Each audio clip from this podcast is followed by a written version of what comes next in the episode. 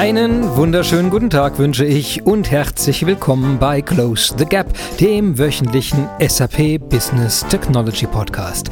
Wir sprechen hier jede Woche darüber, wie man die Welt mit SAP Business Technology ein bisschen besser machen kann. Und in dieser Woche sprechen wir sogar konkret darüber, wie SAP seine Welt besser macht mit Business Technology. Hierzu spreche ich mit verschiedenen Experten bei SAP und bei Firmen und Partnern rund um die Welt. Es wird also spannend. Mein Name ist Christian Michel und das heutige Thema ist Warum SAP seinen Daten vertraut, Datenkultur und Datenstrategie bei SAP. Denn woher weiß SAP, was Kunden brauchen, tun und wollen. SAP unterstützt immerhin weltweit über 440.000 Unternehmen jeder Größe und Branche dabei, ihre Ziele bestmöglich zu erreichen. 77 Prozent der weltweiten Transaktionserlöse durchlaufen SAP-Systeme. Zu erkennen und darauf zu reagieren, was diese Kunden brauchen, ist zentral für den Unternehmenserfolg. Viele Werkzeuge und Ansätze rund um SAPs Business Technology Plattform kommen dabei zum Einsatz. Und wir wollen wollen heute über einige dieser Ansätze, Werkzeuge, Modelle und natürlich auch Herausforderungen sprechen. Hierfür sollte ich unbedingt Experten und Expertinnen treffen, die sich im Unternehmen SAP tagtäglich mit den Themen intelligente Daten und intelligente Analysen befassen. Und die rufe ich jetzt einfach mal an.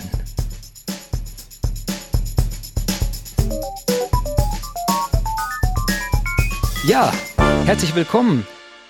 Christian Hecker, Birgit Grammel und Vanessa Duteil im Call heute bei Close the Gap.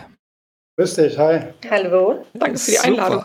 Ja, sehr, sehr gerne. Ich freue mich, dass ihr euch Zeit nehmen konntet und dieses extrem spannende Thema mitbringt, wie SAP intern mit solchen Dingen umgeht, um mit Daten richtig Erkenntnisse zu gewinnen und mit Werkzeugen die Leute zu unterstützen.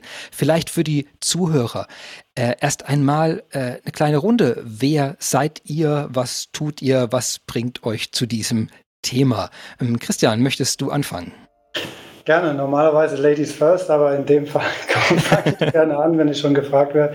Christian Hecker, ich bin der Chief Data and Analytics Officer von der SAP. Äh, bin seit äh, rund äh, knapp 15 Jahren dabei bei der SAP, habe verschiedene, ähm, verschiedene Bereiche durchlebt und würde dadurch sagen, dass ich alles mal gesehen habe in der SAP, ähm, von der gesamten Data Value Chain sozusagen und habe jetzt die Ehre, diese interessante Business Unit innerhalb der SAP zu leiten. Das ist Intelligent Data and Analytics. Und wir kümmern uns, wie du gerade schon angesprochen hast, ähm, um alles äh, interne Datenprozesse und unsere internen äh, Daten, um da halt eben auch mit den Systemen, mit den Prozessen ähm, die richtigen Analytics oben drauf zu setzen, damit wir Tools auch unseren Business Units zur Verfügung stellen können, actionable Insights, wie ich es auch immer nennen, zu oder zur Verfügung zu stellen, weil ähm, nur actionable Insights sind gute Insights. Man muss ja auch was damit machen können. Sehr gut, Dankeschön.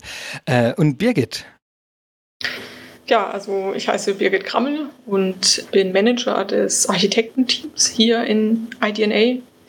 Ähm, besteht aus Solution Architects und Plattform Architects. Äh, man nennt uns Lead Architects. Und wir werden dann im Prinzip als Experten reingerufen, um eben diese schwierigen Analytics-Anforderungen zu lösen. Und ich bin insgesamt 13 Jahre bei der SAP, habe auch schon vieles gesehen, mehr technisch und entwicklungslastig. Das war so mein Werdegang der SAP. Sehr schön, Dankeschön. Und Vanessa? Genau, Vanessa Duthein. Ich bin seit drei Jahren bei der SAP im Bereich Data Management. Ich bin aktuell ein Business Data Architect und vor meiner SAP-Zeit war ich fünf Jahre in der Unternehmensberatung, also ganz klassisch.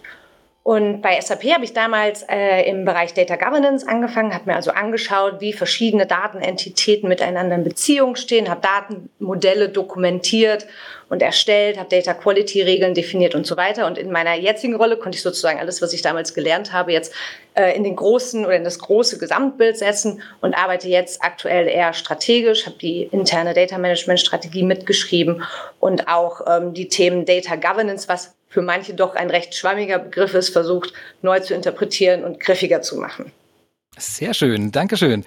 Ja, ich, es, ein paar Mal wurde jetzt schon der Bereich benannt, IDA, also Intelligent Data and Analytics. Vielleicht wollen wir darauf noch ein bisschen Zeit verwenden, äh, genauer zu beschreiben, äh, was, was die Abteilung tut, was der Bereich äh, erreichen möchte. Ähm, wer möchte denn dazu vielleicht noch unseren Zuhörern ein bisschen Einblicke geben? Christian, vielleicht nochmal? Ja, ich kann da gerne noch mal ein bisschen weiter rein. Also die Intelligent Data and Analytics, wie gesagt, wir wollen eigentlich so dieses ähm, Data Backbone, ähm, äh, Trusted Foundation von Data, wie es die Vanessa auch gerade schon angesprochen hat, zur Verfügung stellen.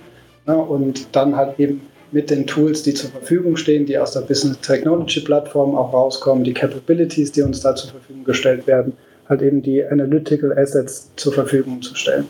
Ähm, so für die externen Zuhörer vielleicht auch interessant, wir sind zu Hause im COO-Umfeld. Das heißt, ähm, ich berichte direkt an den CIO dieser Company, das ist Florian Roth. Ähm, sein, seine Business Unit heißt Intelligent Enterprise Solutions, finde ich auch tatsächlich ganz treffend, weil der CIO sich ja auch immer weiterentwickelt. Ne? Also es geht wirklich darum, Solutions, also Lösungen für unsere Business Units zur Verfügung zu stellen ähm, dazu braucht man smarte Leute, wie ich hier zwei mitgebracht habe, die auch schon einiges erlebt haben, weil das ist natürlich eine Mammutaufgabe. Ne?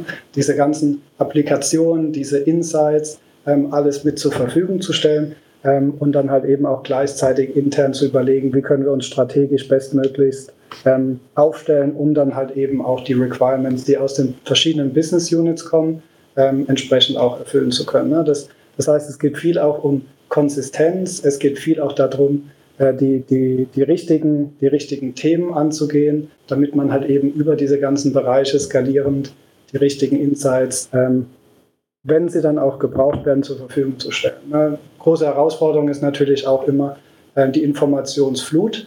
Also wie kann ich tatsächlich auch diese ganzen Datenmengen, die wir halt eben haben, wenn wir schon eine Governance und alles, und da wird eine Vanessa später sicherlich mehr darüber sprechen können, ähm, mal zusammengebracht haben, aber wie können wir sie tatsächlich auch sinnvoll nutzen? Ne?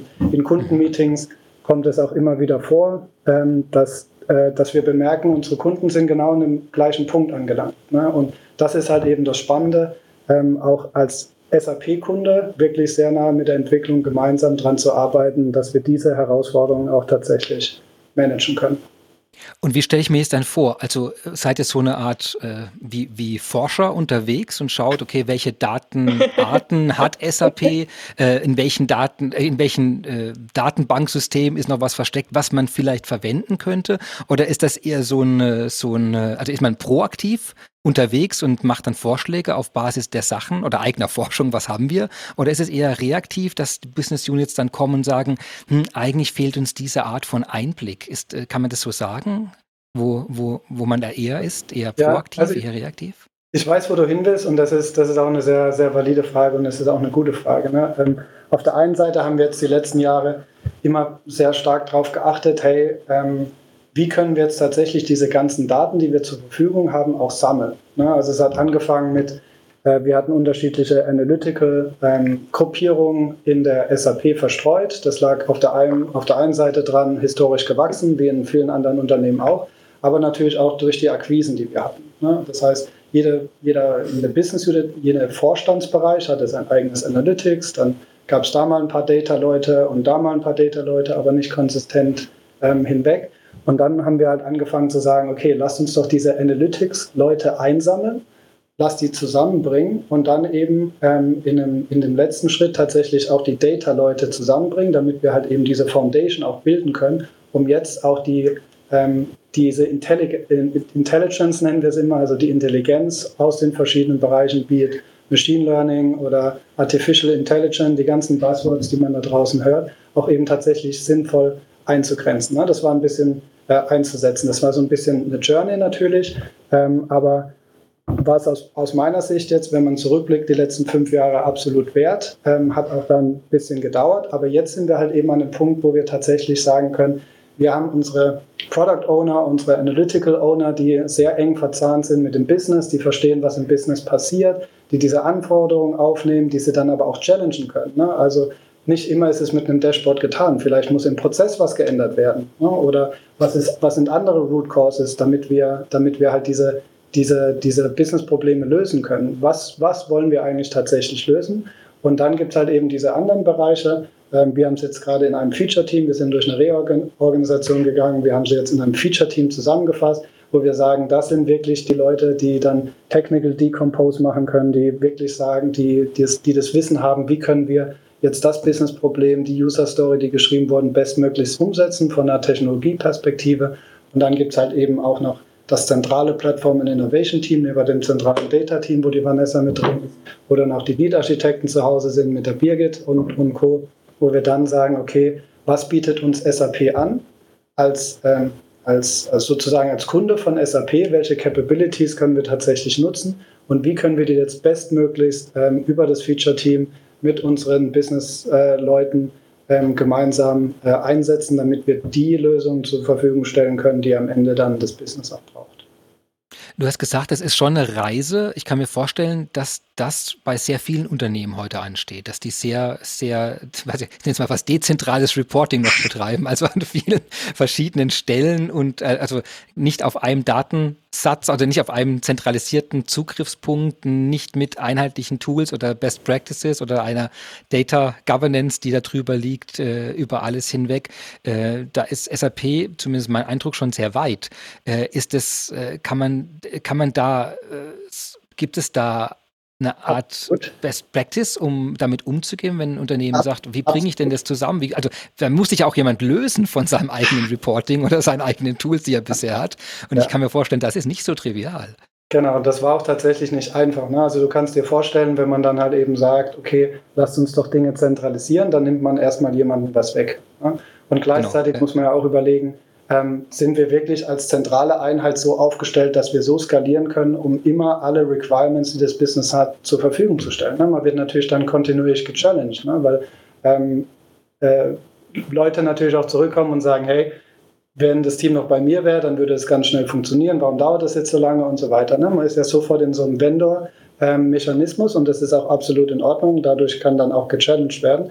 Nichtsdestotrotz glaube ich, das war der richtige Weg, jetzt ähm, alles mal zusammenzubringen. Und jetzt kann man tatsächlich mal drüber nachdenken, welche Tools, welche Self-Services können wir auch ähm, zur Verfügung stellen. Data Democratization ist gerade ein Thema, was wir uns anschauen. Ne? Bring the data back to the business. Wie können wir es in, einem, in einer gegovernten, in einer Struktur zur Verfügung stellen, die standardisiert ist, wo die Semantics klar sind, ne? wo wir die Data, die, die, die Data-Blöcke so zurückbringen, dass wir sagen können, es ist ganz einfach für das Business Slice and Dice. Ich, schaue, ich schaue mir die KPI an, die, die ich jetzt brauche. Ich bringe es in so einen Chart, wie ich es mir jetzt gerade wünsche. Ne?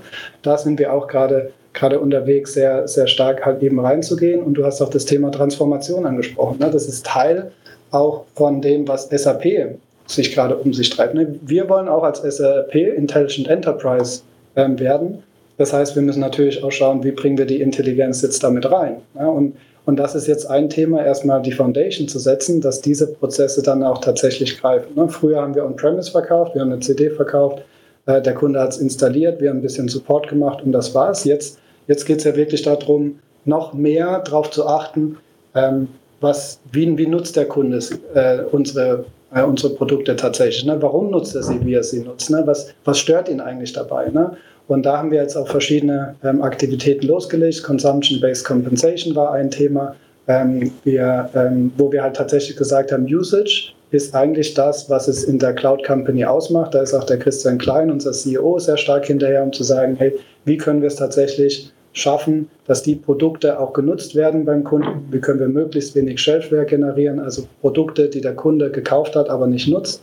Ähm, und da sind wir aus meiner Sicht auf einem auf einen sehr, sehr guten Weg. Und dann geht es natürlich auch darum, diese Informationen punktgenau den Leuten, die sie halt eben brauchen, zur Verfügung zu stellen. In dem Fall sind es die Sales-Leute. Ne? Wir haben dann ein, die Customer Insight App zur Verfügung gestellt, wo der, wo der AELA praktisch auf dem Weg mobil, auf dem Weg zum Kunden sagen kann, okay, das ist mein Kunde, das sind übrigens externe Daten, ähm, das ist der Sharepreis, wie er sich entwickelt hat, das sind irgendwelche Newsfeeds, die den, die den Kunden gerade betreffen. Aber ich kann mir halt auch eben anschauen, welche Produkte sind im Einsatz, wie viele Eskalationen hat er ja vielleicht ne?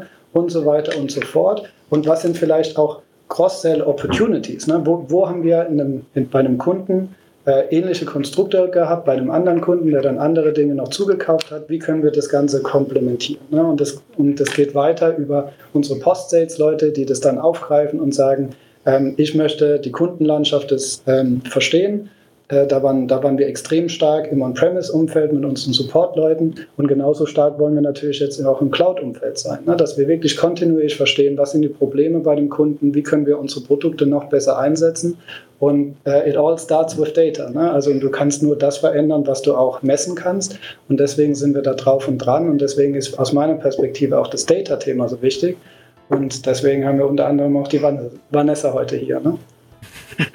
sehr, sehr gut.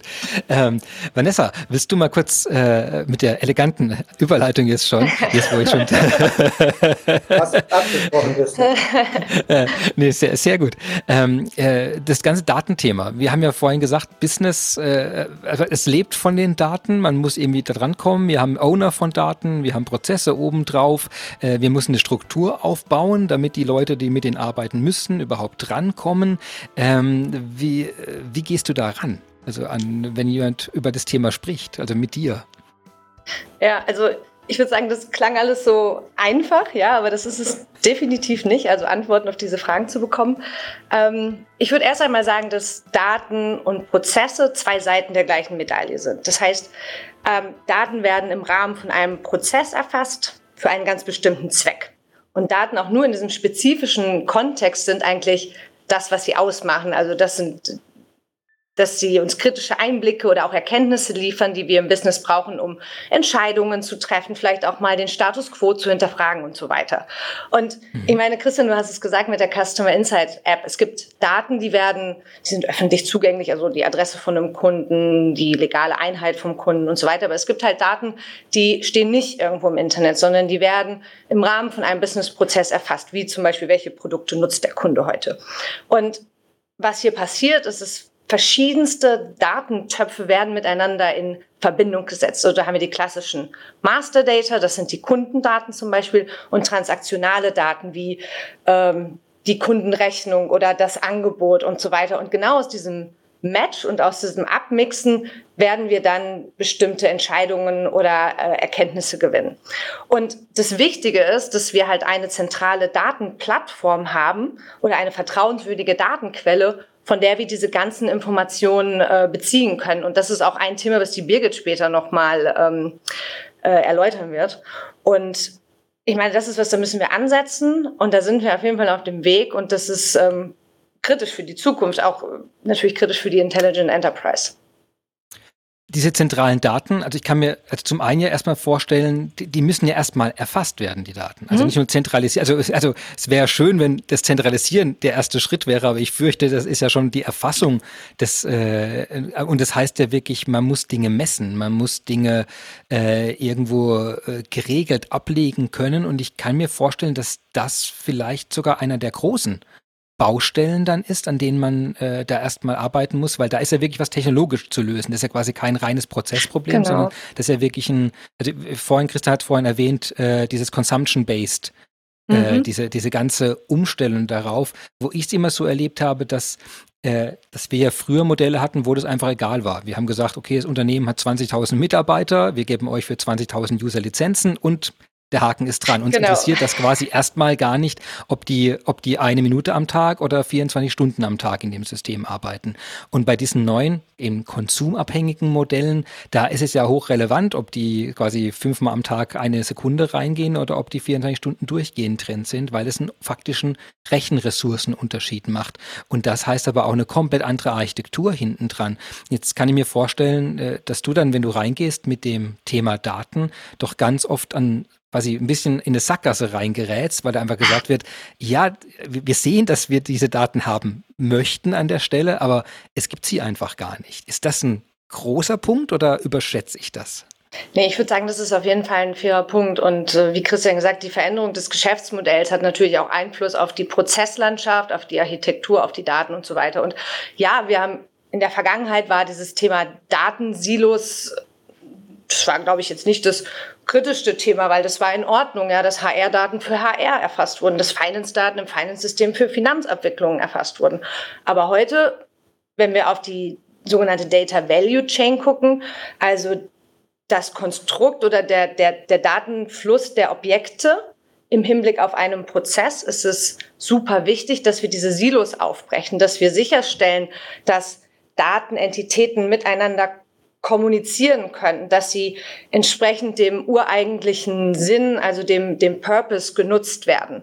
Und dass wir auch dann, weil die Daten Stand heute ja auch noch in unterschiedlichen Systemen erfasst werden und auch dort konsumiert und genutzt werden, dann im nächsten Schritt bereitgestellt werden auf dieser zentralen Plattform, die uns dann hilft, Apps wie Customer Insights oder SAP for Me zu bedienen. Ja, und wenn ich da ganz kurz rein darf, sehr schön formuliert und das bin ich auch 100% dahinter. Ne? Und das Schöne dann, Christian, ist, wie du es auch beschrieben hast, wenn wir das dann halt haben, dann sehen wir nämlich auch, was wir nicht wissen. Ne? Und dann sehen wir halt auch eben genau, das sind doch noch andere Daten, die wir eigentlich sehen wollen. Ich will doch auch verstehen, wie oft nutzt der Kunde. Kommt er gleich, ist, habe ich jetzt, wie du gesagt hast, 20.000 User verkauft, aber vielleicht kommen ja immer nur 100 zurück. Ne? Was ist mit den anderen 19.900? Warum nutzen die das System nicht?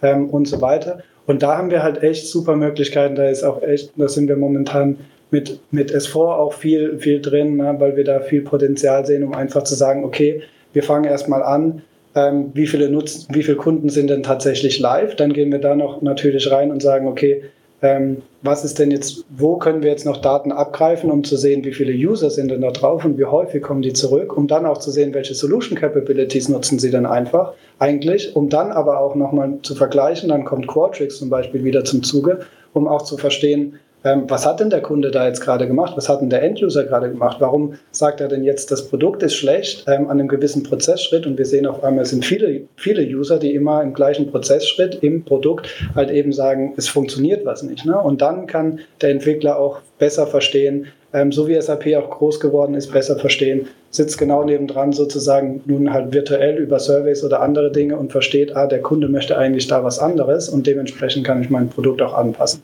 Aber du hast recht, es ist halt ein Invest und das ist, was ich aber sehe in der SAP, das sind wir absolut gewillt als SAP in der Entwicklung, in Post-Sales, in Sales zu investieren, um genau diese Daten auch abgreifen zu können, um insgesamt SAP besser zu machen. Ja, ihr hört, ihr hört ein bisschen raus. Ich versuche ja immer für, für jemanden, der uns jetzt hört, äh, der vielleicht in einer ähnlichen Situation ist, sowas zu implementieren, immer ein bisschen zu, äh, ein Gespür dafür zu bekommen, was sind eigentlich so diese großen Hürden gewesen. Und ich glaube, da spürt man schon ein bisschen raus, eben dieses Erfahren, also überhaupt das Messen dieser Daten ist mit Sicherheit eine der großen Hürden, wo man auch sagen muss, ja, da muss man ein recht großes Investment starten, dass man seine, seine Messtechnologien und seine Strukturen außenrum wirklich in, in, in die Gänge bringt, um dann wirklich zu sehen, wer was wann macht, um dann, und du hast da gerade schon beschrieben, äh, reagieren zu können wirklich auf das Nutzerverhalten in Echtzeit fast sogar reagieren zu können, um zu wissen, woran scheitern sie äh, und was, was fällt ihnen sehr leicht in dem System, um dann vielleicht auch sogar Support zu liefern an der richtigen Stelle, um äh, denen Vorschläge zu machen und da vielleicht sogar Automatisierung vorzunehmen, wenn man merkt, dass die immer das Gleiche eigentlich in der gleichen Abfolge machen. Und da ist ja wahnsinnig viel Potenzial drin, wenn man es dann unterstützen kann.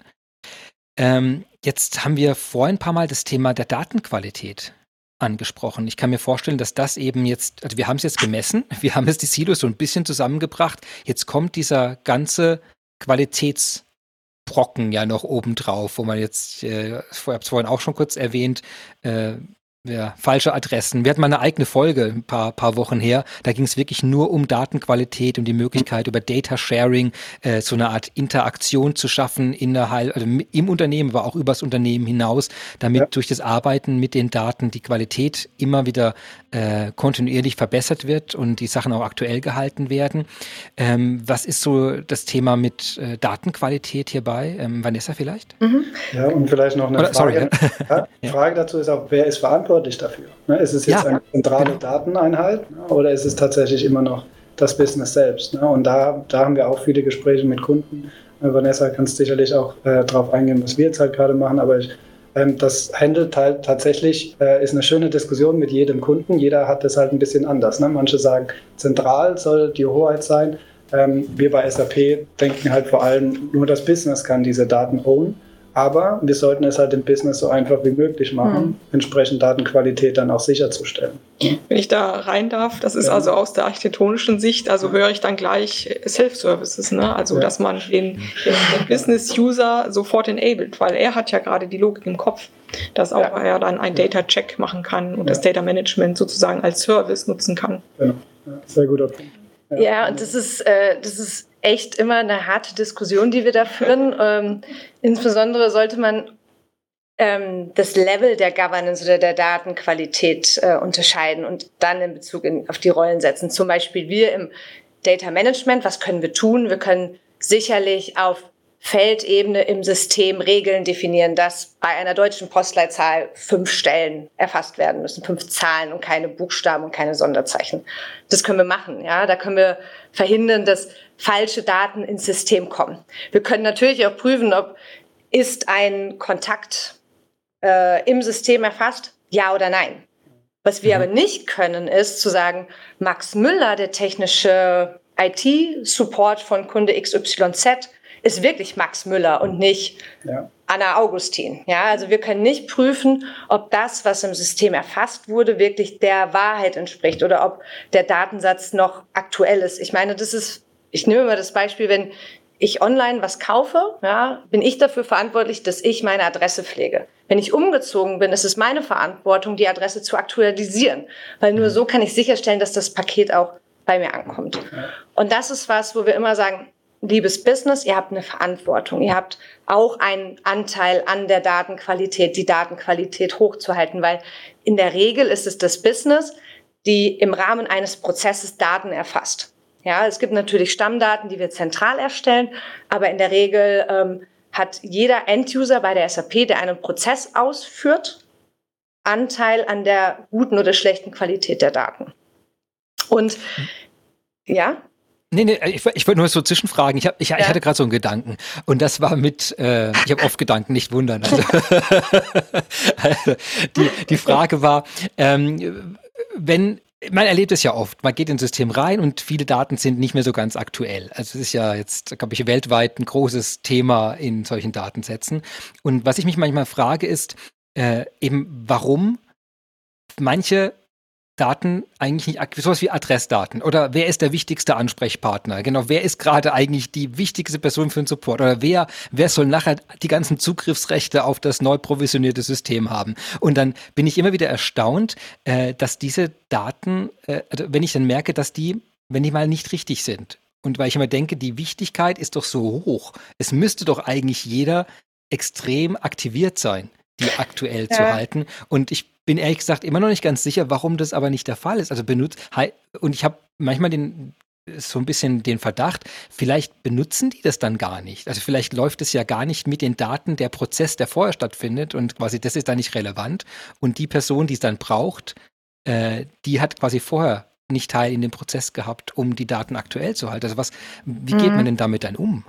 Also ich glaube, die Probleme sind da auf unterschiedlichen Ebenen. Also zum einen ist es natürlich ähm, Daten, ich würde sagen, es ist ein geteiltes Gut. Das heißt, wenn ich heute Daten erfasse, kann ich davon ausgehen, dass morgen jemand anders sie konsumiert oder weiterentwickelt. Mhm. Das heißt, ich als Enduser weiß ja nicht immer automatisch, was passiert eigentlich mit meinen Daten. Ja, und ich mhm. weiß auch nicht, warum ist es vielleicht relevant, diese Information zu pflegen oder nicht zu pflegen. Das heißt, das Bewusstsein für Daten und auch dieses Feingespür und dieses, dieses Umdenken, das, das, das einsetzen muss, dass wenn ich heute was mit den Daten mache, dass morgen jemand anders sie konsumiert, das, das muss auf jeden Fall nachgeschärft werden, verändert werden. Und dann natürlich auch, ähm, wenn wir überlegen, ähm, in manchen, ja, in manchen Systemen werden Daten erfasst, die weiß ich nicht, die werden vielleicht auch gar nicht konsumiert oder sind gar nicht relevant zeitnah, aber in Zukunft spielen sie auf einmal eine, eine wichtige Rolle. Mhm. Ja, und das sind auch Themen, die wir uns im, im Data Management Bereich ähm, immer und immer wieder vor Augen führen und auch kontinuierlich daran arbeiten, um, um dagegen zu lenken. Ja, und wenn ich da vielleicht kurz rein darf, ne? deswegen Klar. war ja auch das Thema Datenkultur äh, ein ganz großes Thema. Da habt ihr auch drei Kernthemen ähm, euch angeschaut, ne? also was zum Beispiel Data Literacy, dieses Product Owner Mindset und Data Eco Ecosystem. Mhm. Vielleicht kannst du da auch noch ein bisschen äh, ausführen, was wir dann da konkret gemacht haben, ne? Christian, weil ich glaube, das ist ja dann das Spannende. Ne? Wie haben wir das eigentlich Absolut. als jetzt gelöst? Mhm. Genau, also ich, um da noch einen kurzen Schritt zurückzugehen, ähm, viele denken heute immer noch, Datenprobleme können ausschließlich über Technologie gelöst werden. Und ich würde sagen, dass wir haben mittlerweile, nicht nur wir, sondern auch viele unserer Partner und Kunden haben mittlerweile verstanden, dass es dass Technologie alleine uns nicht in ein datenorientiertes oder datenfokussiertes Unternehmen verwandeln wird, sondern dass es eigentlich eher kulturelle Herausforderungen sind. Also die Art und Weise, wie wir miteinander interagieren, die Art und Weise, wie wir mit den Daten umgehen. Also das sind auf jeden Fall prominente Themen. Und wir für uns haben gesagt, das können wir über zwei Wege lösen. Zum einen ist es natürlich auch ein klarer Appell ans Management, uns zu unterstützen auf diesem Weg, ja, weil wir haben gelernt, wann immer wir Datenprobleme sehen, ja, wir nutzen oft die Metapher des Eisbergs, ja, du denkst, es ist ein vermeintlich kleines Problem, aber dann fängt man an zu analysieren und anders zu analysieren mhm. und man merkt auf einmal so, wow, das sind Prozessthemen, das sind IT-Themen, Themen, Operations-Themen und so weiter. Also wir sagen, wenn immer wir an den Daten arbeiten müssen, wir brauchen Ausdauer und Geduld und wir müssen gemeinsam daran arbeiten. Und wie ich eben schon erwähnt habe, auch in die andere Richtung, dieses Bewusstsein auf der Mitarbeiterebene zu schärfen, dass jeder seine Verantwortung trägt. Und diese Begriffe, die Christian jetzt genannt hat, ähm, Data Literacy, Product Owner Mindset und ähm, Data Ecosystem, das sind Konzepte, die wir sagen, sind für uns die drei Grundpfeiler, um uns selber, also wir nehmen uns als IDNA-Organisation erst einmal als Role Model, ja, ähm, mhm. um dann Schritt für Schritt diese, ja, diese Transformation auch in unsere Partnerbereiche zu inkludieren. Aber und, das heißt, diese drei Begriffe, die stehen bei euch quasi ganz groß irgendwo an der ja. Wand. Und dann aber das, das sind unsere Ziele. Ja. Wenn jemand dagegen verstößt, dann muss er irgendwie mit ja, dem. Ja, aktuell virtuell, aber. Äh, genau, dann kriegt er keinen Bonus, Christian. Nein, aber ähm, also wir haben unsere aktuelle Datenstrategie überarbeitet und das Thema Datenkultur hat einen sehr, sehr großen Anteil ähm, und ist auch sehr prominent. Und gerade im Hinblick auf die Data Literacy, also die Fähigkeit, äh, verantwortungsvoll mit Daten umzugehen, sie im Kontext bewusst einzusetzen, äh, Datenkompetenz aufzubauen. Das sind Dinge, die wir angehen. Das gehen wir an über ein bestimmtes Trainingscurriculum, was aktuell erarbeitet wird, aber auch, dass wir und jeder Mitarbeiter sozusagen die Strategie nutzt, um den jeweiligen Counterparts zu erklären, was meinen wir eigentlich denn mit dieser Datenkultur. Mhm. Also das ist wirklich, äh, es ist ein Change, der wahrscheinlich auch äh, ein bisschen länger dauern wird. Aber wir sagen zum einen Training, zum anderen aber auch drüber reden und das ins Bewusstsein der Mitarbeiter und auch der Kunden bringen, was, was für einen Anteil sie leisten können. Was wäre denn das Gegenteil von Data Literacy? Also ist es dann äh, quasi unv unverantwortlich mit Daten umgehen? Oder ich äh, versuche gerade zu greifen, ja, welchen Situationen, wenn es fehlt, was passiert denn da? Ich würde sagen, das ist so, ich weiß nicht, ob wir über das, über das Gegenstück reden, aber das ist einfach so dieser nicht verantwortungsvolle Umgang. So, ähm, ich mache einfach was, ich gebe was ins System ein, aber ähm, mich interessiert ja nichts, was damit passiert, weil ich habe es jetzt erledigt ja, und dann ist genau, gut. Ne? Sehr, genau, absolut. Und Christian, ein, ein Beispiel ist, wenn, wenn wir jetzt auch als SAP ähm, vielleicht mal den CIO oder eine bestimmte Kundengruppe ähm, von eine bestimmte Kundengruppe über irgendwas informieren wollen und da jetzt den CIO ansprechen wollen ähm, unsere Produkte, auch unser CRM zum Beispiel, haben da viele Möglichkeiten. Ne? Du kannst zum Beispiel 15 verschiedene CIOs äh, eintragen. Ne? Aber warum solltest du 15 verschiedene eintragen? Ne? Also vielleicht macht es Sinn, dass es nur einen gibt. Vielleicht gibt es dann wiederum Sinn, dass es eine, Landesgesellschaft gibt und so weiter. Ne? Aber da dann halt auch wirklich, ähm, auch als Account Executive in dem Fall jetzt wirklich das ist mein Kunde, ich ohne den und ich möchte jetzt auch verstehen, wer denn was denn, wer da tatsächlich auch eingetragen ist und wenn mir da auffällt, da stimmen ein paar Daten nicht, dass ich die entsprechend dann auch ändere. Na, als Beispiel, das ist jetzt nur ein Beispiel, dann gibt es natürlich viele andere. Äh, das gleiche gilt auch ähm, im Entwicklungsumfeld, das gleiche gilt auch bei uns, ne, dass wir dann halt auch eben anschauen, wenn wir Analytical Assets ähm, zur Verfügung stellen, dass wir auch überprüfen, ob das alles sinnvoll ist, was wir da machen. Also was kommt am Ende da raus? Das gehört für mich da alles dazu. Ja, jeder bei der SAP und jeder, in, jeder Mitarbeiter in den verschiedenen Unternehmen ist da eigentlich angehalten. Vanessa nennt es auch manchmal Data Stewards. Ne? Ja, genau. Data Stewards ist eher so eine Rolle im, im Business als Data Ambassador oder als Datenkontakt zu fungieren. Aber wir würden wir sagen, es geht eigentlich noch hier ein Stück weiter. Also jeder Mitarbeiter sollte als Data Steward agieren und mhm. eine Verantwortung für seine Daten übernehmen. Und es wäre dann, also ich höre jetzt also zwei Sachen raus. Das eine ist das äh, dass man eine Struktur schafft, erstmal vielleicht im Unternehmen, dass es die Leute gibt, aber auch dass in, oder dass in einem System zum ja. Beispiel nachgefragt wird, äh, überprüft wird, so eine Plausibilitätsprüfung gemacht wird, wenn man irgendwie merkt, okay, die Person wurde lange nicht mehr benutzt ja, oder absolut. die Person im äh, gleichen Account heißt komischerweise anders, obwohl es die gleiche Rolle ist und die gleiche Mutter oben drüber sitzt als Unternehmen. Genau. Vielleicht solche Fragen dann sich zu stellen. Und das Zweite ist dann, ähm, dass es Enablement braucht ja. dafür. Ich kann mir jetzt bei vielen Sachen vorstellen, dass man vor einer Entscheidung steht, wo man sagt, okay, machen wir es strukturell? Also die Leute können gar nicht anders, weil wir es einfach hart codieren in die Systeme, die die, die, die Mitarbeiter jeden Tag benutzen? Oder machen wir es über Enablement? Gibt es da eine, so eine Art äh, was ist, Navigationssystem, dass man sagt, wann mache ich das eine, wann mache ich das andere? Oder mache ich immer beide Sachen parallel? Oder ist eins einfach viel aufwendiger als das andere und deswegen präferiert man immer erst das erste und dann das andere? Gibt es ja. da was dazu? Also ist ein guter Segway eigentlich auch, dass es ohne Technologie geht es dann auch nicht. Ne? Ähm, also mhm deswegen haben wir aber auch gesagt, ne, vom, vom Konzept her erstmal daher kommt, um dann aber auch zu sagen, okay, am Ende brauchen wir entsprechende Technologie. Ne? Wir nutzen zum Beispiel auch Master Data Governance mhm. ähm, bei, bei uns als SAP-Tool. Dann gibt es noch viele andere und da kann Birgit sicherlich nachher auch nochmal äh, ein bisschen in, ins, äh, ins Detail gehen. Ähm, aber was mir halt besonders gefallen hat, Vanessa, ist so diese Idee tatsächlich zu sagen, wir hatten jetzt das Beispiel mit den 15 CIOs, aber es kann ja auch sein, dass ähm, Unternehmen an der Umsatz, äh, wie heißt es, die, die, ähm, die, die Steuernummer von einem Unternehmen halt einfach fehlt. Ne? Mhm. Jetzt ähm, sag mal einem Account Executive, dass er bitte ins System gehen soll, um die äh, Steuernummer nachzufragen. Also ja. wenn man das einmal im Schaltjahr macht, woher soll ich wissen, dass es dahin geht? Und da muss dann halt eben die Technologie ran, um zu sagen, ich führe dich da halt tatsächlich mhm. hin. Und da fand ich auch fand ich super Konzepte, die ihr da vorgestellt habt. Ne? Wenn wir Business Technology Platform Capabilities halt eben nutzen, um punktgenau dem, dem End-User dann auch das zur Verfügung zu stellen, um zu sagen, schau mal, hier fehlt was und und genau hier und genau hier kannst du es aber auch abändern und nicht halt eben zu sagen, wir haben gefunden, dass, dass irgendein Feld fehlt und das könnte falsch sein, könntest du bitte nachtragen, aber wo, das musst du schon selbst rausfinden. Ne? Ja. In die Richtung wollen wir tatsächlich auch gehen, ne, Vanessa? Genau, also wir versuchen, ähm, ich hatte ja eben schon die Feldvalidierung angesprochen, aber wir gehen noch einen Schritt weiter. Wir wollen wirklich wir Regeln definieren, die dem Business-Kontext wiedergehen, wie Christians Beispiel mit der Steuernummer.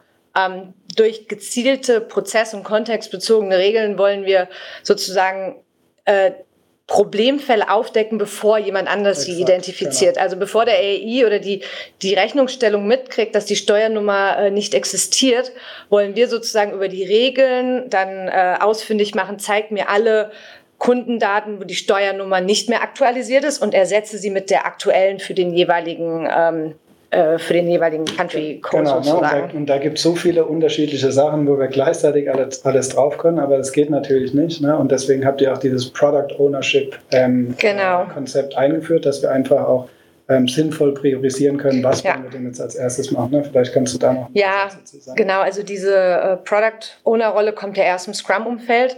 Aber das Mindset und auch die, die, dieser visionäre Gedanke, den der Product Owner mitbringt, haben wir komplett für die Datenwelt adaptiert. Das heißt, für die Datenobjekte, die wir uns, auf die wir uns fokussieren, haben wir eine Strategie. Wir priorisieren den Backlog.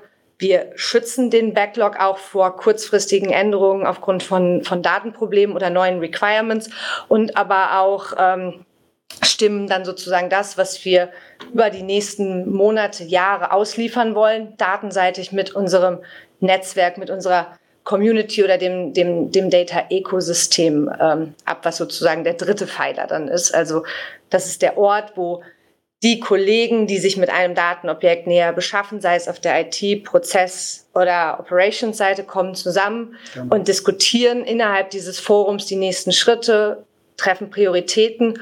Und in der Regel sowas findet einmal im Monat statt und dann werden natürlich Folgetermine abgeleitet. Es gibt Arbeitstermine, es gibt Follow-ups, ganz klassisch. Ähm, aber wichtig ist, dass das Data Management Team eigentlich so der zentrale Orchestrator ist. Also wir als, als Data Team verstehen uns auch so ein bisschen ja, als Connector oder Glue zwischen den Prozessen und der äh, technischen Seite. Interessant. Jetzt bin ich nicht ganz sicher. Jetzt, sorry, bist, bist du jetzt schon bei dem dritten Punkt gewesen, dieses Data genau, Ecosystem? Das, das Data Ecosystem, und da, und da drin seid ihr sozusagen, der die Community zusammenhält. Also genau, also nochmal zur, zur Orientierung. Ja. Also die Aussage war jetzt, ihr quasi ein Kulturwandel ist das extrem, ist eigentlich das Allerwichtigste. Also man muss schauen, ja. dass es gewisse Strukturen, gewisse Rollen, gewisse Verantwortlichkeiten im Unternehmen gibt. Da haben wir jetzt eben, wo ihr sagt, eben unter, unter höchster Strafe wie Liebesentzug werden dann äh, Dinge, wenn man, wenn man Data Literacy, Product Owner Mindset und Data Ecosystem nicht umsetzt, dann gibt's, äh, dann hat, macht man es einfach nicht gut. Das ist sozusagen jetzt hier, also ich habe verstanden, also Leute sollen verantwortungsvoll lernen oder ja. durch Strukturen gezwungen werden, mit Daten umzugehen. Das ist Data Literacy. Dann haben wir diese Product Owner Mindsets, also jemand ist jetzt es kann eigentlich alles sein, wo Daten in irgendeiner Struktur verwendet werden müssen, oder? Wo jemand dann sagt, okay, das verwende ich jetzt und ich nehme mich wirklich dieses speziellen Themas an. Könnten wir, ähm, und dann eben, könnten wir da nochmal ein paar, vielleicht zwei, drei Beispiele. Was, was wäre denn so ein Product, Product Owner hm. ähm, für, ja? Nehmen wir zum Beispiel, ähm, bleiben wir bei den, bei den Kundendaten. Ja, die Kundendaten werden ja innerhalb von verschiedensten Prozessen bei der SAP genutzt, ob es im Marketing-Prozess ist, im Sales-Prozess ist oder im Post-Sales-Prozess. Und diese zentrale Figur, der, der, der Product Owner oder der Object Owner, ähm, hält sozusagen die, das Objekt im Hinblick auf die Prozesse in einer Richtung. Das heißt, wenn Marketing neue Anforderungen hat an das Datenobjekt, an den Kundenstamm, ähm, und es muss was verändert werden, stellt der Objektowner oder der Product Owner sicher, dass wenn immer was für Marketing verändert wird am, am Datenobjekt, dass nachgelagerte Prozesse wie Sales oder Post-Sales diese Änderungen oder die, diese, diese neue Anforderungen auch verdauen können. Ja, also dann, also sind die dann, wo, wie finden die dann ihren äh, Product Owner des Vertrauens? Also sind die dann zugeordnet anhand der, äh, für, für HR, für Marketing, für, also mhm. für Sales? Also sind die so nach diesen Strukturen abgebildet oder nach den Daten, zu denen sie, äh, Datensätzen, auf denen sie sozusagen sitzen? Genau, also in das der ist, Regel hat ähm, unser, unser Product Owner für das Datenobjekt Kunde seine Counterparts in den jeweiligen Prozessbereichen. Also es gibt dort Ansprechpartner, mit denen er sich regelmäßig austauscht. Ähm, genau das Gleiche gibt es auf der IT-Seite. Und wir sind sozusagen, wir stehen zwischen der Business-Seite und der IT-Seite, nehmen die Anforderungen auf aus unterschiedlichen Funktionsbereichen und stellen aber sicher, dass es kompatibel ist zum Gesamtprozess. Okay, nee, dann, dann, dann krieg ich's langsam. Ich kann's less greifen. Sehr gut. Genau. Und die sollten sich ja idealerweise alle in diesem Data-Ecosystem auch austauschen, genau. das auch von euch dann orchestriert und äh, aktiviert und am Leben gehalten wird. Was, wie findet es dann statt? Macht man dann so eine Art Community-Events genau. oder regelmäßige Calls? Was, Richtig. Was, also wir haben, ähm, wir haben zum einen die, die Liste der Stakeholder ja, aus den unterschiedlichen Bereichen. In der Regel haben wir monatlich einen Termin, wo wir sozusagen alle einladen als Community Call, wo wir dann Informationen oder Updates teilen mit der Community, aber auch die Ansprüche oder die, die Fragen aus der Community aufnehmen oder neue Anforderungen. Das ist, in der Regel ist es, also die Community sollte sich dadurch kennzeichnen, dass es ein Geben und Nehmen ist. Also nicht wir Data Management äh, kümmern uns oder wir, wir beschallen ausschließlich, sondern wir wollen wirklich, dass auch die Businessbereiche Input liefern. Also, dass wir wissen, was ist jetzt die latest und greatest Strategie im Marketingbereich, weil wir wissen, dass Daten, die im Marketing erfasst werden, äh, letztendlich auch im Sales oder im Post-Sales relevant sind. Ja, also da versuchen wir wirklich die einzelnen Prozessbereiche miteinander äh, in Einklang zu bringen und auch da innerhalb dieser Community geht es ja um einen fachlichen Austausch, aber auch wieder um dieses Thema Enablement. Wir haben auch überlegt, dass, dass in Zukunft, wenn wir einen Community Call haben, dass wir neben fachlichen Themen halt auch solche Dinge reinbringen wie ähm, Data Literacy. Was heißt das denn für euch? Was heißt es für die Community? Was erwarten wir oder wünschen wir uns denn von euch? Also wirklich ähm, die Community als Plattform für jegliche Interaktion nutzen. Genau, und zusätzlicher Benefit ist dann natürlich auch für den Florian als CIO, ne, der auch ein gewisses Portfoliobudget, nennen wir das, zur Verfügung hat und dann halt eben zu sagen, okay, welche Dinge wollen wir denn jetzt priorisiert angehen, kann halt auch diese Community in diesen Budgetfragen, in den Prioritätenfragen weiß dann halt schon voneinander, wissen auch um die Dringlichkeit bestimmter Themen und das hat deutlich den Diskussionsbedarf da auch reduziert, würde ich sagen, wenn ich das noch vor ein paar Jahren vergleiche, wo dann jeder natürlich erstmal vorgebrecht ist und gesagt hat, unsere Dinge sind die absolut wichtigsten und, und ohne das funktioniert es gar nicht. Und jetzt auf einmal na, ist so ein Verständnis entstanden, ach so, ja, ja gut, wenn, ähm, wenn ich jetzt auf der Marketing-Sales-Seite,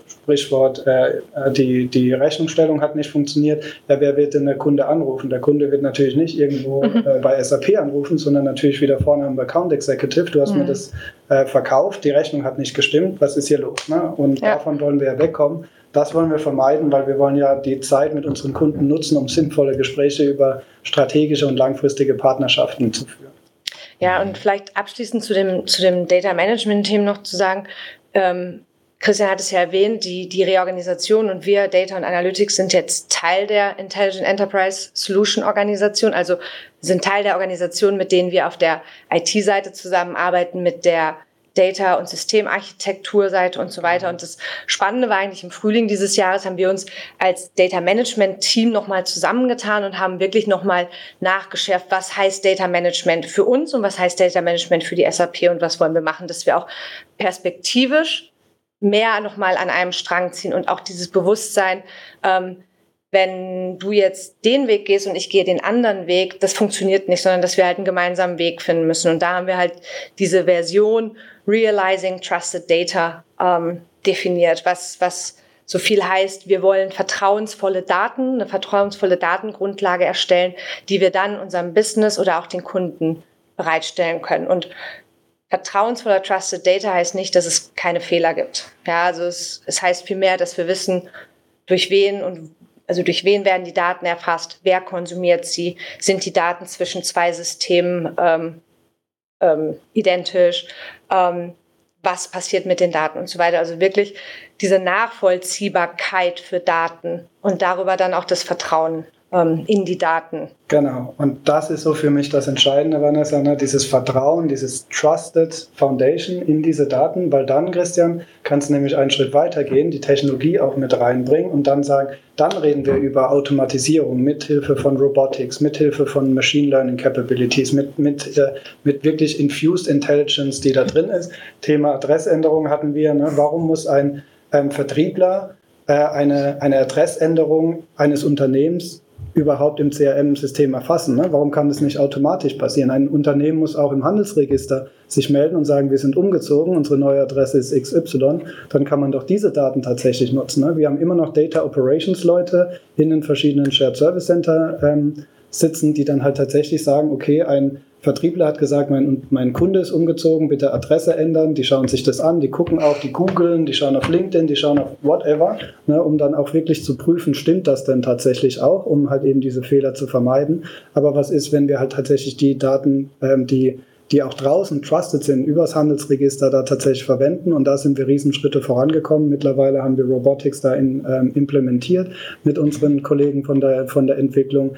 Ähm, funktioniert wunderbar. Und das heißt, wir haben jetzt nur noch Spotchecks dass wir halt sagen, der, der Data Operations, äh, die Data Operations Person bekommt das zur Verfügung gestellt, sieht die verschiedenen Auswahldaten über Google eingeblendet, über das Handelsregister, über das Ticket, das vom Vertriebler gelöst wurde und kann dann sagen, ja gut, passt oder passt nicht. Und das, das kann man dann noch einen Schritt weiter machen, um zu sagen, dieser Zwischenschritt brauchen wir auch nicht mehr. Wir lassen das durchlaufen und geben einfach nur noch eine Information an den Vertriebler, hey, Handelsregistereintrag wurde geändert, deswegen haben wir CRM-Daten entsprechend geändert. Passt es für dich oder sollten wir doch nochmal, hier hast du einen Veto-Button, da kannst du nochmal sagen, nein, das stimmt doch alles nicht, bitte nochmal zurückändern.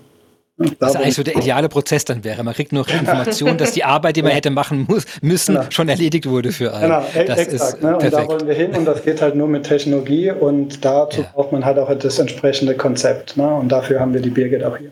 Genau. Also ja, ja, gleich, äh, äh, eine Sache wollte ich noch, genau, ähm, die, was ich, es war auch einer der ersten äh, Szenarien, witzigerweise, denen ich begegnet bin, was so Thema Extension Factory und Extension Suite ist ja auf der SAP Cloud Plattform doch ein recht großes Thema und rund um C4 äh, war dieses Adressergänzen, dass man so Adressrepositories nimmt und die automatisch in die ganzen SAP-Lösungen rein integriert, sodass jemand, der jetzt eine Adresse irgendwo einpflegen muss, damit die automatisch ergänzt wird oder hinterfragt wird, ob das plausibel ist, dass diese Person an der Adresse mit den ganzen Daten außenrum, äh, da, damit man einfach sicherstellt, damit äh, entweder die Adressen automatisch voreingefüllt sind schon, dass jemand eben nur noch OK drücken muss, oder dass man, wenn jemand was anderes eintippt als das, was wir sozusagen im Online-Repository schon haben, dass da nochmal hinterfragt wird, bist du sicher, dass das hier die Adresse ist, denn wir haben hier, eine, wir haben hier einen Eintrag, der sagt was anderes, vielleicht willst du den.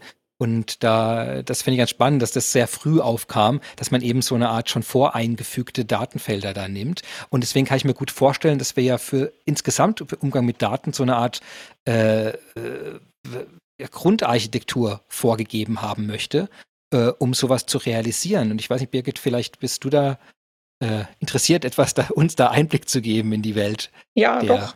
Gerne. Also ich habe jetzt äh, schon so viele äh, Beispiele gesehen, wo ich schon eigentlich reinspringen ja. wollte. Ja, das haben wir gelöst und das haben wir so gemacht. Ähm, also wir haben tatsächlich ein äh, Konzept entwickelt innerhalb von IDNA. Das nennen wir One Data Plattform Konzept. Und ähm, wir sehen das als Referenzarchitektur für das intelligente Unternehmen, das ja vorhin auch schon angesprochen äh, wurde. Äh, mit der Besonderheit dort, dass man natürlich operationale und Experience-Daten ähm, verknüpft und auf diesen verknüpften Datenanalysen fährt. Ähm, und so kommen wir eben auch mit unseren Use Cases und unseren Anwendungsfällen aus dem Analytics-Bereich oder auch der End-to-End-Data-Management-Sicht in dieses Thema rein und ähm, versuchen natürlich durch diese konkreten Probleme einen Lösungsvorschlag zu generieren. Und das ist eben zu sehen in dieser One-Data-Plattform die als ähm, generische Plattform dient, äh, um eine gesch äh, geschäftsrelevante Information an alle möglichen oder jeweiligen Datenkonsumenten zu liefern. Immer unter der Maßgabe, wie Vanessa auch gesagt hat, äh, des Data Managements. Und das wird nicht losgelöst betrachtet, ja. Also ich, ich brauche eine Standardisierung der Daten, die Governance, die auch vorhin angesprochen wurde. Ähm, und ich brauche äh, Qualitätssicherung, ja, egal ob das jetzt durch einen Robotics-Check geht oder ob man das durch einen Product Owner äh, Mindset oder Data Literacy macht. Und äh, auch das Besondere ist, dass man sofort dieses Data Management in die operationalen Prozesse integriert, aber auch die transaktionalen und die analytischen. Und das muss man von Grund auf direkt aufziehen mit so einer Datenplattform, weil die einfach eine ja. Äh, eine Zwischenfrage. Ja. Ähm, das Wort Referenzarchitektur, ich bin nicht sicher, ob das jeder versteht. Also jetzt, ähm, ich, mhm. äh, hat man da jetzt ein Buch, in dem einfach steht, wie das alles ist? Oder gibt es ein Beispiel, Aufbau, ein laufendes System, wo man sagt, so und so machen wir das? Also wie, wie hat man sich das als Laie sozusagen vorzustellen? Was, in welcher Form kommt eine Referenzarchitektur denn daher? Also wir haben im Prinzip beide Varianten. Also einmal die konzeptionelle Arbeit, die man sich angucken mhm. kann und dann aber auch eine Implementierung, weil ich meine, wir haben hier auch von, von Christian haben wir großen Auftrag und auch oft äh, großen Druck, ähm, weil die ganze Familie, äh, die ganze ähm, SAP-Familie quasi eine bestimmte Delivery hat, ja, und die wollen ihre Reports sehen ähm, und ihre Analytics-Use-Cases. Das heißt, ähm, wenn es da ein einen Anwendungsfall gibt, dann realisieren wir ihn und das heißt, wir haben also ein System, eine Implementierung. Und äh, das heißt, man kann auch beweisen, dass das Konzept funktioniert. Und ähm, daran kann man sich orientieren. Also wenn man jetzt auch als externer Kunde ähm, sich für das intelligente Unternehmen interessiert und möchte wissen, wie, ähm, wie die SAP das aufbaut oder am Beispiel von Data and Analytics, dann kann man eben äh, sich orientieren an so einer Referenzimplementierung oder Referenzarchitektur. Und wie, wo findet man die? Also in diesem Podcast zum Beispiel. ja. Wir haben ähm, auch ein Paper, das ist jetzt tatsächlich noch nicht äh, öffentlich, aber ist erstmal äh, SAP intern, weil wir auch eine interne ähm, also Abteilung sind. Und man muss dazu sagen, ähm, es gibt ja auch die Business Technology Plattform. Ja. Und wir, man muss das so sehen, wir haben einfach diese, sind in einer Situation, dass wir hervorragende Anwendungsfälle und Probleme haben, die wir lösen im Analytics und End-to-End Data Management Bereich, bedienen uns aber aus dieser Business Technology Plattform. Das heißt, wir nutzen Tools und Software aus der Business Technology Plattform, um unser Konzept voranzutreiben. Am Beispiel einer Referenzimplementierung. Und diese konvergiert dann wiederum zu der Business Technology Plattform, die ja auch einen mhm. Fokus auf äh, Analytics und End-to-End Data Management Funktionalität hat. Und so das heißt, das, es wird oft strukturell äh, sozusagen die Erkenntnisse, die ihr habt oder die, die, die Konzepte, die ihr entworfen habt, die, die, die, die fundieren sozusagen langsam in die anderen Produkte auch rein, in die genau. Art, wie die zusammenwirken, wie die arbeiten. Insofern gibt es nicht ein Dokument, das man runterlädt, um das alles selbst zu implementieren, sondern es ist einfach Teil dieses Intelligent Enterprise. Das ist Teil dieser, dieser Suite von Elementen, die aufeinander abgestimmt werden, wie die Daten gehalten werden, wie man auf Daten genau. zugrifft, welche Rollenmöglichkeiten äh, hinterlegt sind. Das heißt, das ist nichts, was ich sozusagen nachschlagen und selbst bauen müsste, sondern ja. das kommt zu großen Teilen schon von uns mit. Genau. Nee, also das ist die äh, One Data Plattform, okay. ist ein Konzept, das wirklich hier intern entwickelt wurde. Das ist nicht ein Produkt, das man kaufen kann. Ja. Genau, aber wie du beschrieben hast, dafür gibt es ja die Business Technology Plattform, aus deren, ähm, deren Capabilities wir uns bedienen. Ne? Und genau. ähm, da gibt es ja auch sehr viel Material, das auch auf unserer Homepage ist, sap.com, ne? gerade wenn man im Bereich Analytics unterwegs ist, Business Technology Plattform, gibt es äh, einzelne und wer dann dran interessiert ist, ähm, wir haben immer wieder Kundengespräche, wo wir auch intern zeigen, ähm, wie wir es tatsächlich für uns selbst gelöst haben. Ne? Und dann ist die ODP eine Referenz, äh, eine Referenzarchitektur, ein Bild, wo man dann halt eben sehen kann, so kann es funktionieren. Ne? Aber am Ende muss natürlich der Kunde selbst entscheiden, wie er das dann äh, bei sich implementieren will. Ne? Aber alle Werkzeuge sind da. Ja, Jetzt habt ihr vorhin schon äh, mehrere Beispiele ja genannt, also ähm, äh, ich glaube, was weiß diese, diese Vertriebsunterstützungsapplikation, wo die alles nachgucken können, ob es Eskalationen gibt, was die Kunden machen, ob es einen Termin gibt, ob der Kunde glücklich ist, ob er unglücklich ist. Also das alles steht da ja, also wie ich es jetzt mir vorstelle, da drin. Was, äh, also was, was, ist das, was ist das für eine App? Was ist das äh, für ein Ansatz? Das ist die Customer Insight App ähm, und mhm. da wollten wir eben unseren Vertrieblern einem die Möglichkeit geben, mobil eine Applikation zur Verfügung zu haben, wo sie alle Informationen ähm, ein, in einer Hand haben. Ne? Also sie müssen nicht für Pipeline-Daten oder irgendwelche Opportunities, die sie angelegt haben, nochmal irgendwo anders hingehen. Sie müssen nicht, ähm, wenn sie sich Eskalation oder Support-Ticket-Volumen ähm, der Kunden anschauen wollen, wieder in eine andere App oder in ein anderes Tool. Und da haben wir halt eben ähm, geschaut, dass wir externe wie interne Daten bestmöglich zusammen zusammenbekommen, um dann halt auch eben unseren, ähm, nicht nur den, den Vertrieblern on the ground sozusagen, sondern natürlich auch den ähm, Managern darüber. Wir nennen die First Line und Second Line Sales Manager, den ähm, Managing Directors, aber auch den Regional Presidents. Also wenn man dann halt eben die Organisation, die, die Stabsorganisation, nicht Stabsorganisation, aber die, den Organisationsaufbau nach oben wandert, dass sie dann halt eben auch die Möglichkeit haben, verschiedene Kunden sich einzeln mal anzuschauen. Und ähm, wie gesagt, das ist dann halt nur möglich, wenn man halt eben diese verschiedenen Quelldaten ähm, zusammennimmt, die, die, die Daten, äh, Quellsysteme zusammennimmt, wie jetzt S, äh, wie äh, S4, wie jetzt unser CRM-System und so weiter. Ne? Und da ja. seid ihr auch eng dran, dass das halt dann eben auch funktioniert. Genau, und auch die ganzen ähm, Akquisitionen, äh, die Cloud-LOBs, Ariba, Concur, ja auch Qualtrics, Experience-Daten, äh, die ganzen operationalen Daten von S4, C4 ähm, und aber auch ähm, Usage-Daten, Nutzungsdaten, die immer wichtiger werden, also auch durch die digitale Transformation und äh, den Cloud-Betrieb. Und äh, das kann man sich so vorstellen. Ich kann vielleicht mal kurz das Bild der One Data Plattform ähm, beschreiben. Sehr, sehr, gerne, sehr gerne. Das ist ein Podcast, das ist wie Pantomime-Radio. genau. Man kann ja. vielleicht, weil wir gerade bei den Quellsystemen angefangen haben, äh, fangen wir doch dort an. Das heißt also, man ja. kann sich vorstellen, dass man diese ganzen äh, Systeme eben anbindet an eine Datenplattform über eine Datenintegrationsschicht. Also im ähm, Bild, das ist die unterste Schicht jetzt? Das ist, ist oben, man vom, wie, wie vom Stack, ja. genau oben ist die Consumption, ja. Da haben wir ja. unsere Applikation, ähm, beispielsweise ein SAP for Me zum Beispiel, das ja auch schon genannt wurde. Ähm, und äh, unten hat man eben die Quellsysteme mit der Datenintegrationsschicht. Äh, dann hat man das sehen wir jetzt, also S4HANA, C4HANA, SuccessFactors, genau, Ariba, ja. Quadrix, all, genau. alles, was man, was Daten in irgendeiner Art erfasst in SAP. Genau, und jetzt möchte man diese Daten also in die Datenplattform orchestrieren.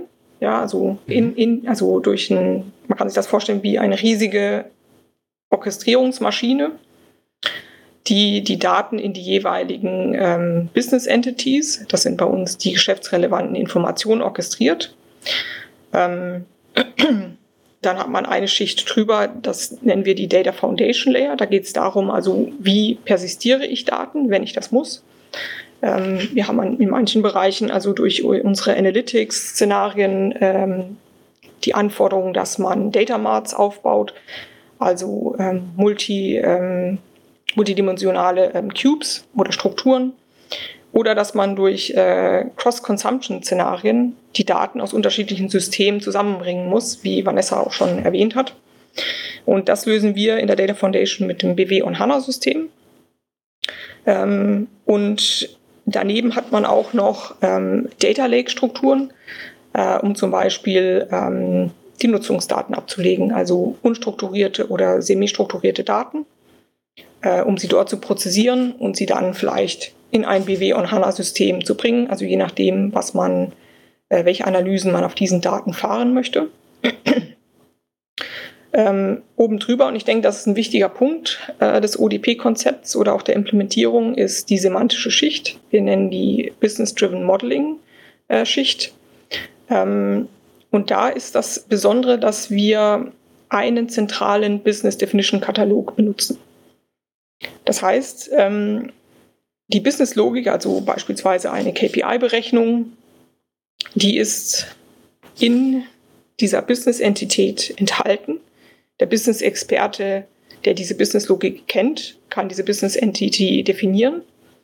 Ähm, das hat den Vorteil, wenn man das zentral fährt und nicht losgelöst und die Businesslogik in irgendwelchen technischen Artefakten verdrahtet, dass man einfach eine bessere Anpassungsmöglichkeit hat. Ja, also wenn die Firmenziele sich verändern oder die KPIs, ähm, dass man da über den zentralen Ansatz ähm, sofort die ähm, Consumption-Szenarien bedienen kann mit der richtigen Businesslogik. Das heißt, dieser Katalog mit den, mit den verschiedenen, ich stelle mir vor, wie Abfragen oder fertige KPIs, aus dem wählt man dann aus? Also bekommen mhm. Kunden der Lösung sozusagen heute fertig schon so einen Katalog mit? Oder ist es was, wo man selbst einen Katalog anlegen kann über die Zeit? Also es ist so, dass der Business-Experte diese Business-Entities definiert, ja, und über die Zeit mhm. wird dieser Katalog eben immer vollständiger über alle okay. Line of Businesses. Und irgendwann hat man im Idealfall ein riesiges Entity-Relationship-Modell, das der Business-Logik der SAP entspricht. Und das ist auch dann ein, ein Vehikel, um ein Unternehmen zu steuern. Genau, und das ja. wurde in Zusammenarbeit mit unserer Entwicklungsabteilung auch hochgezogen. Wir nennen es jetzt Cloud genau. Semantics. Ne? Und das ist jetzt zum Beispiel auch ein schönes Beispiel äh, mhm. von Code Development, wie wir es als SAP-Kunde mit der SAP sozusagen gemeinsam machen ist jetzt auch Teil der, der Standardentwicklung geworden und jeder Kunde kann das erwerben und dann tatsächlich sagen, ich habe hier ein Framework, wo ich dann meine Business-Leute draufsetze und sage, ich möchte jetzt diese Business-Logik implementieren und die muss mit ähm, anderen Business-Prozessen so zusammen fungieren und hat dann halt da im Framework, um zu sagen, so kann ich es jetzt definieren und kann dann vorwärts gehen, um das Ganze auch umzusetzen. Und Birgit. Ja, genau. Und habe dadurch einfach auch eine Standardisierung Genau. Die ist so wichtig, weil wir es vorhin auch gesagt hatten, wir genau. wollen ja vertrauensvolle Daten liefern. Ja. Und das ist, denke ich, ähm, ein Brücken oder ein, ein Cornerstone dieser ganzen Geschichte. Absolut. Ich finde es so spannend, weil, weil ihr an so einem ganz besonderen Punkt seid, dass, dass ihr sozusagen es äh, an die Entwicklung, das ja die, also direkt im Austausch seid oder auch inspiriert, was man da in die, in die, in die, in die echten Produkte am Ende auch mit reinwebt, um diese Möglichkeiten zu haben, wollt, aber dann seid ihr ja sehr früh davon betroffen, dass es aber noch nicht geht. Weil das ist ja auch eine, eine gemeine Situation, wenn man quasi Inspiration gibt und danach aber nochmal mit vielen Leuten ja Abstimmung macht, um dann zu sagen, okay, es ist wichtig, das ist die Struktur, die wir drauf haben sollten. Das ist ein Modell, das wir drauf fahren sollten. Das sind, so könnten Kataloge überhaupt aufgebaut sein. So würden wir ihn gerne benutzt sehen. Ähm, ist da ist das etwas, was man in so einem Modell mit berücksichtigen muss. Also ich, ich sehe jetzt die Quellsysteme-Anbindung und Orchestrierung, das, das verstehe ich. Das ist, äh, da, da muss man gucken, dass die entsprechend entsprechend der Standards und Sicherheitsauflagen äh, angebunden werden können, verfügbar sind, zugänglich sind. Äh, Data Foundation, also dass ich die miteinander irgendwie orchestrieren kann, dann die Business-Driven Modeling mache obendrauf, äh, um so eine Art, was nicht, äh, du hast vorhin Entity Relationship Modell äh, zu implementieren da drauf. Und jetzt kommt, jetzt kommt ja erst der Punkt, dass es die Leute benutzen, oder? Es war ist ja alles die Vorarbeit. Genau. Wenn ich es richtig verstanden habe. Also jetzt haben wir die, die komplexen Grundlagen geschaffen und jetzt müssen wir erstmal Dinge drauf bauen, dass die, die Leute, von denen wir hoffen, dass sie vertrauenswürdig und äh, verantwortlich mit den Daten umgehen, ich habe das hoffentlich richtig wiedergegeben jetzt, äh, dass die jetzt auch die Werkzeuge haben, äh, die, die man dann darauf baut. Hast du da ein paar Beispiele dafür, was jetzt oben drauf kommt? Ich glaube, du hast Consumption jetzt genannt. genau, oben ist die Schicht. Consumption Layer. Ja. Ich wollte nur noch mal, weil du das angesprochen hattest, also auch mit ja. der Entwicklung zusammenzuarbeiten. Äh, das, das stimmt. Also da gibt es sicherlich auch Reibereien, aber ich denke, so kommen wir gemeinsam voran. Ja. Und das ist äh, einfach eine ähm, Zusammenarbeit, wo man auch erkannt hat, dass das durchaus äh, also ein, ein Profit auf beiden Seiten äh, bedeuten kann. Genau, vielleicht kann ich das kurz beschreiben. Mit Gerrit Katzmeier ist ja der Entwicklungschef für HANA und Analytics gemeinsam. Und ich würde so, hat er selbst auch mal gesagt, wir leben in so einem eheähnlichen Verhältnis. Ne? Also es knallt auch mal, ne? aber das macht das Ganze auch nur fruchtbarer und besser. Ne? Also gerade wenn man sich auch immer mal wieder unterschiedlicher Meinung ist, das ausdiskutiert, dann kann es ja auch nur besser werden. Ne? Und deswegen haben wir auch innerhalb von SAP SAP Runs SAP Strategie, aber nicht, weil wir halt sagen, ähm, also auch, weil wir zeigen wollen, es funktioniert. Äh, wir wollen hier Vorzeigeprojekt sein, wir wollen eine Referenz sein, ne? wir wollen auch unsere eigenen Produkte besser machen. Aber das kommt natürlich auch mit gewissen Schmerzen, wie du es gerade ähm, auch beschrieben hast. Ne? Aber ähm, das ist ja nicht nur das, das ist ja nicht nur das, sondern es ist tatsächlich auch, es funktioniert. Ne? Wir sehen das in so vielen Dingen. Ähm, wir haben es jetzt angesprochen. Es gibt das SAC, ein Digital Boardroom ist sicherlich vielen Hörern ähm, ein bekannter Begriff. Ne? Das ist alles entstanden gemeinsam mit der Entwicklung war ein Mammutprojekt. Das Controlling war auch mit dabei, also Financial Planning and Analytics damals, ähm, um das Ganze auch voranzubringen. Und nur, nur so aus meiner Perspektive funktioniert das auch. Ne? Und ähm, wenn wir jetzt über Feedback auch sprechen mit der Entwicklung, also da gibt es aus meiner Sicht so drei Ebenen, wo wir miteinander agieren. Ne? Also gerade dieses Feedback auf der operativen Ebene, wenn es um Bugs geht, um Performance, wenn das, das tägliche Geschäft, ne? da sind wir ganz eng allein kollaborieren äh, mit der Entwicklungseinheit. Dann gibt es halt eben, ähm, wir sind Beispiel, ein beispielhafter Kunde aus dem Großkundensegment. SAP ist ja auch ein großes Unternehmen mhm. und hat halt entsprechend auch ähm, äh, Anforderungen, die wir formulieren und die wir einfordern, ähm, bis hin zu äh, einer Art Ideenschmiede. Ne? Und da haben wir Cloud for Semantics auch schon angesprochen, ist gemeinsam mit der Entwicklung dann geboren worden, ist jetzt Standardprodukt. Ich freue mich sehr auf ähm, die nächsten Schritte mit SAP HANA Cloud, mit SAP Business Warehouse Cloud. Ne? Das sind alles Themen, wo, wo ich sage, da, da haben wir da haben wir wirklich gemeinsam natürlich mit anderen Kunden, die auch Co-Development mit der Entwicklung machen, zu sagen, das brauchen wir tatsächlich, da wird ein Gehör geschenkt, ne, es geht voran und da sehen wir wirklich, da passiert was und da, damit können wir dann auch das ODP-Konzept weiter ausbauen. Ne? Also ihr sprecht ja auch schon, Birgit, von ODP 2.0. Genau, das sind, ich mache noch kurz die Consumption fertig und dann haben wir vielleicht noch ein bisschen Zeit für ODP 2.0, ne? ja, weil wir natürlich auch immer äh, die, die Plattform äh, vorantreiben. Ja.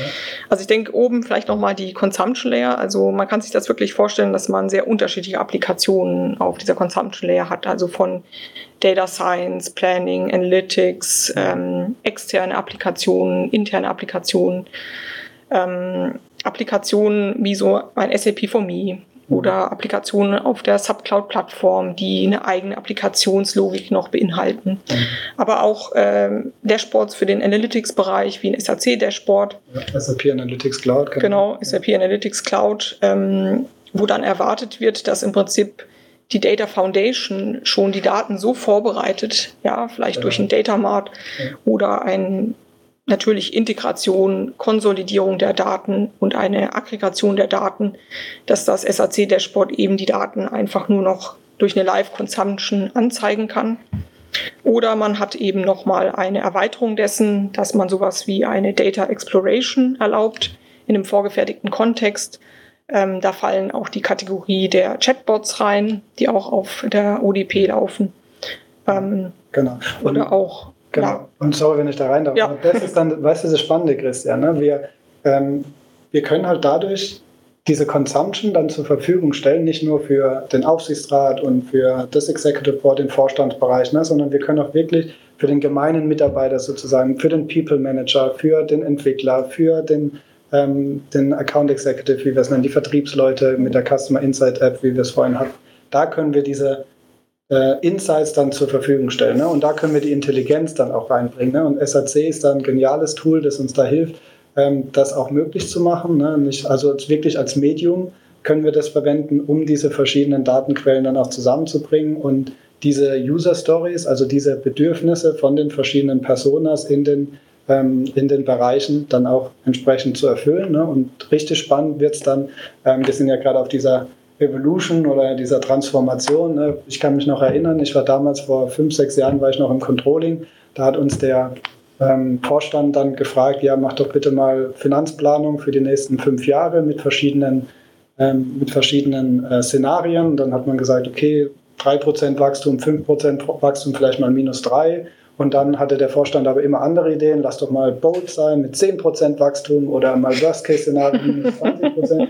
Und dann muss man aber immer wieder zurück, hat ein 200 Gigabyte Excel, das läuft dann eine halbe Stunde, kann sich einen Kaffee zwischendrin holen. Ne? Da haben wir angefangen. Ne? Das muss man sich auch immer wieder ähm, vor Augen führen. Und jetzt sind wir schon so weit, dass wir wirklich do-it-your-own ähm, Dashboards zur Verfügung stellen können mit dem SAC. Jetzt kommt noch die Intelligenz dazu, dass wir irgendwann mit Robotics, mit Machine Learning, ne, wo wir dann irgendwann auch mal an dem Punkt sein werden, und das sehe ich jetzt schon sehr zeitnah kommen, dass wir überhaupt keine Fragen mehr stellen, ne, sondern das System sagt uns, schau mal, hier ist eine Anomalie, mhm. schau dir das mal an und by the way, diese Anomalie oder diese Problemstellung war, ähm, war, schon mal, war schon mal da. Wir haben historische Daten, die dann belegen können, du solltest einer dieser drei Optionen wählen und ich als System würde sagen, nimm Option A. Ne? Und das ist dann, da wollen wir hin und da sind wir, glaube ich, auch auf einem super Weg, gemeinsam mit der Entwicklung und gemeinsam natürlich auch mit dem Feedback, ähm, mit den Kunden, von den Kunden, die wir da bekommen. Ähm, weil das ist halt auch immer wieder spannend, ähm, auf welchem, in welchem Schritt Sie gerade sind, ne, wo wir gerade sind. Das sind dann immer so die spannenden Diskussionen. Und ich denke, das äh, passt auch super. Also auch äh, damit dieses System skaliert, ne, muss die Datenplattform eben auch sich weiterentwickeln, Exakt. dass man diese Self-Services äh, anbietet. Also wir nennen das auch ODP as a Service, dass man über den ganzen Stack hinweg, den ich gerade beschrieben habe, Self-Services anbietet. Ähm, und da setzen wir natürlich auf HANA Cloud, wie es gerade genannt äh, wurde, oder Subdata Intelligence, also das Cloud-Produkt oder die Cloud-Variante von dem Subdata Hub. Mhm um ähm, auf elastische Schichten zu setzen, auf Hyperscalers. Das heißt, wir arbeiten mit mehreren Instanzen, äh, um da eine bessere ähm, Stabilität und Skalierbarkeit äh, hinzubekommen. Und dann hätte man eine Cloud-Instanz für ein Supervisory Board oder eine Instanz für ein HR-Reporting oder irgendwelche Finanzplanungen. Äh, und ähm, die, System, die Instanzen sind unabhängig voneinander. Das heißt also, wenn es auf einer eine Systemlast erzeugt wird, ja, dann sind die andere eben, anderen eben unabhängig davon. Mhm. Auch ein Thema, das, glaube ich, früher recht gravierend war oder in vielen ja. Reporting-Szenarien, wo man sagt, wenn einer plötzlich genau. reingreift und auf die Daten in Analyse fährt, dass alle anderen einen Monat lang warten müssen. Da ist übertrieben natürlich, aber dass ja. natürlich die Performance der Systeme runtergeht, wenn, ja. wenn jemand Analysen drauf fährt. Und das kann man heute mit den skalierbaren Cloud-Architekturen äh, ja. ja. quasi gegensteuern und hat dann, jeder hat dann seine schnelle Analyse. Ja. Und das muss auch kommen, weil man hat ja einfach eine gewisse Anzahl von Usern, die dann kommen. Ne? Also wenn man Self-Service anbietet, ist er draußen. Das heißt, man muss vorbereitet sein auf der Datenplattform dafür. Genau, und was mir da gefällt, wo du auch immer sprichst, ist ne, diese ähm, Flexibilität, die du gerade angesprochen hast, ne, aber auch dieses kein Single Point of Failure, wie du es immer nennst. Ne? Ja. Ähm, also kein monolithisches System mehr. Und das sehen wir ja auch in der Entwicklung. Thomas Bamberger, unser Entwicklungschef äh, für die Applikation, der sehr stark drauf pusht. Wir müssen weg von diesem großen Monolithen, sondern wir müssen halt modular und in der Cloud unterwegs sein. Und das ähm, sieht man hier halt sehr, sehr gut, wie Gerrit und, und Team das umsetzt, ähm, angeführt natürlich von Jürgen Müller, ähm, unserem CT, CTO. Ähm, also von daher sehen wir da große Zukunft auch auf uns zukommen und immer wieder gute Dinge, um die dann auch entsprechend umzusetzen. Absolut. Also ich finde es, wie gesagt, ich finde es äh, Wahnsinn, weil es ja diese Komplexität, die einfach dahinter steht, weil das so viele Systeme sind. Ich habe es ja vorhin an der Einleitung auch gesagt, ich meine, das sind über allein 400.000 äh, kundenbezogene äh, Daten in diesen ganzen Systemen drin bei SAP und die Leute, die mitarbeiten, überall weltweit. Es ist ja ein extrem globales Unternehmen mit äh, Leuten, die überall unter verschiedensten Umständen auch mit den Daten interagieren müssen. Die sind unterwegs, die sind vor Ort, also vom Support, beim Vertrieb, von also auf jeder Stufe, äh, die man überhaupt nur sich vorstellen kann. Was du vorhin sagtest, mit das ist halt Großunternehmen äh, und die die haben und bei SAP ist das äh, auch noch durch dieses ähm, spezielle äh, Businessmodell, äh, aber einfach auch noch, äh, glaube ich, sehr spezielle Daten, die da auch oft drin sind. Und die Leute müssen mit denen arbeiten. Und ich finde es beeindruckend, jetzt mal von innen zu hören, wie wir das äh, hinbekommen. Und das, wie gesagt, ich bin da, finde es sehr beeindruckend und wir könnten, glaube ich, noch ein paar Stunden weiterreden über das Thema. Ich würde auch unglaublich noch alle Details dazu wissen, aber ich glaube, die sind dann nicht mehr für die Öffentlichkeit. Aber ist, ich rufe, glaube ich, später nochmal an. Nein, es ist wirklich, es war äh, extrem spannend ich finde es toll. Also ich habe viel gelernt über das Thema und wir kommen schon langsam wieder zum Ende, merke ich gerade. Ich habe euch versprochen, innerhalb einer Stunde zu bleiben und ich glaube, wir sind schon drüber und deswegen ähm, würde ich, ähm, äh, dürft ihr noch euch aussuchen? Gibt es noch ein Thema, einen Satz, einen Aspekt, den wir vielleicht noch nicht besprochen haben, den wir noch unbedingt ähm, abdecken sollten bei dem Bereich? Ja, also wie du es gerade gesagt hast, Christian, super spannendes Umfeld. Ähm, und ich wollte mich auch nochmal bedanken, Birgit, Vanessa, dass ihr euch auch die Zeit genommen habt. Ähm, was ich nur anbieten kann, ist, ähm, wir wollen auch immer dazulernen, ne, gerade auch als SAP-Kunde sozusagen. Das heißt, ähm, wir bieten das auch gerne an, in Kundendialogen ähm, auch nochmal intensiver zu, zu diskutieren. Wir scheren auch gerne unsere Data Strategy ähm, mit, mit interessierten Kunden. Ähm, das gleiche ist mit unserem ODP-Konzept, ne, was wir da auch ähm, immer wieder zur Verfügung stellen und dann auch in die Details gehen. Ne, ähm, weil ich glaube, das ist halt auf beider Seiten ähm, hilft das. Wir können lernen ähm, als SAP, auch als Anwender, aber wir können natürlich dann auch dieses Feedback zurückgeben in die, in die Entwicklung, die natürlich da auch immer sehr, sehr dankbar sind. Ne? Und ähm, ich persönlich finde es super spannend. Also ich glaube, ich kann mir keinen spannenderen Job, ehrlich gesagt, auch, auch wünschen, ne, weil so nah an den Daten zu sein, ähm, so nah an diesen ganzen Analytical Assets zu sein, da dann dabei zu sein, unseren Business Units zu helfen, ihre Bereiche zu steuern, die Strategie auch voranzubringen und selbst auch dieses intelligente Enterprise zu werden, ähm, finde ich halt, äh, finde ich wirklich super spannend und wie gesagt, sehr offen ähm, auch mit in den Dialog zu gehen mit anderen Unternehmen, die vielleicht direkt an der gleichen Schwelle stehen wie wir oder ein bisschen davor oder vielleicht auch schon ein bisschen weiter sind als wir. Würde man dafür auf dich direkt zugehen? Gibt es dann äh, eine E-Mail-Adresse, eine Webseite, ein Service es, es von der SAP? Es gibt eine E-Mail-Adresse, nur dass ich hoffe, dass es dann nicht gleich geflutet wird. Nein, aber ähm, also da kann man tatsächlich auf meine E-Mail-Adresse zugehen, christian.hacker.sap.com. Ähm, aber da gibt es tatsächlich auch ähm, über, die, über die Vertriebler ähm, wird das immer wieder angefragt. Da gibt es einen ganzen Prozess dahinter, ähm, damit das alles auch ein bisschen strukturiert abläuft, aber natürlich gerne auch immer direkt auf mich zukommen. Sehr schön. Dankeschön, Christian. Äh, Birgit? Hast du noch etwas, was du anmerken möchtest, ergänzen möchtest oder famous last words? nee, also dass ich also wirklich auch denke, dass der, der tollste Job eigentlich der ganzen SAP, so eine, so eine Plattform aufzuziehen und äh, ich bin auch sehr offen da, also in die Diskussion zu kommen, äh, ich das Thema einfach unglaublich spannend finde. Super, vielen Dank. Äh, Vanessa? Ähm, ja, also ich würde mir nur wünschen, dass dieses Bewusstsein und das Verständnis für Daten einfach äh, jeder ein Stückchen mehr adaptieren kann über die nächsten Monate und Jahre und sich selber einfach mal intrinsisch vielleicht mit dem Thema auseinandersetzt, was heißt Data-Kultur oder Daten, Data Literacy und auch Birgits Beispiele mit, mit dem SAC. Das hat alles, es geht alles in die Richtung. Also sollte vielleicht jeder noch mal ähm, ein bisschen recherchieren, was sein Anteil äh, am, an den Trusted Data ist. Ja, fantastisch. Ja, also vielen Dank an euch. Ich habe auf jeden Fall mitgenommen, dass es zum einen viele, viele Aspekte gibt, die man hier berücksichtigen will. Das aber einer der großen ist die Kulturfrage, die man regeln möchte. Aber dass wir in der SAP einen Prozess aufgebaut haben, wie man mit der Entwicklung und euch dann direkt zusammenarbeitet, dass wir das intelligente Unternehmen da auch wirklich draußen stehen sehen und dass wir äh, finde ich, hier wirklich eine Möglichkeit haben, äh, mit begeisterten Menschen herauszufinden, wie man so eine Kultur und Technologie im Unternehmen einsetzt, um dann nachher wirklich Erkenntnisse und Datenqualität und Governance-Prozess und äh, Interaktivität und Self-Service, habt ihr auch oft erwähnt, wirklich zu ermöglichen für alle. Und ich finde, ich spüre wirklich die Begeisterung raus und bin euch sehr dankbar, dass ihr euch die Zeit genommen habt für die heutige Folge bei Close the Gap und wünsche euch dann jetzt mit einem großen Dankeschön noch einfach einen schönen Nachmittag und einen schönen Tag noch. Bis bald. Dankeschön. Danke, danke dir, Christian. Danke. danke für die Einladung. Ja, das war's schon wieder. Die neue Folge von Close the Gap ist schon wieder fast vorbei. Und unser spannendes Thema war heute, warum SAP seinen Daten vertraut. Datenkultur und Datenstrategie bei SAP. Meine Gäste aus dem Datenmaschinenraum des Unternehmens SAP waren heute Christian Hecker, Chief Data and Analytics Officer, Birgit Krammel, Head of Lead Architects und Vanessa Duteil, Business Data Architect.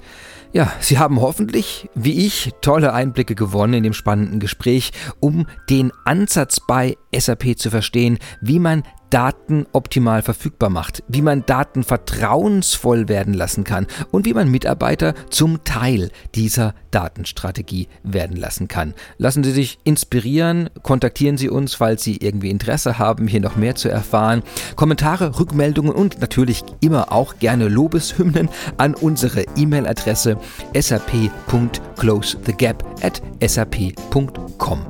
Mein Name ist Christian Michel und ich wünsche Ihnen einen wunderschönen guten Tag und bis nächste Woche.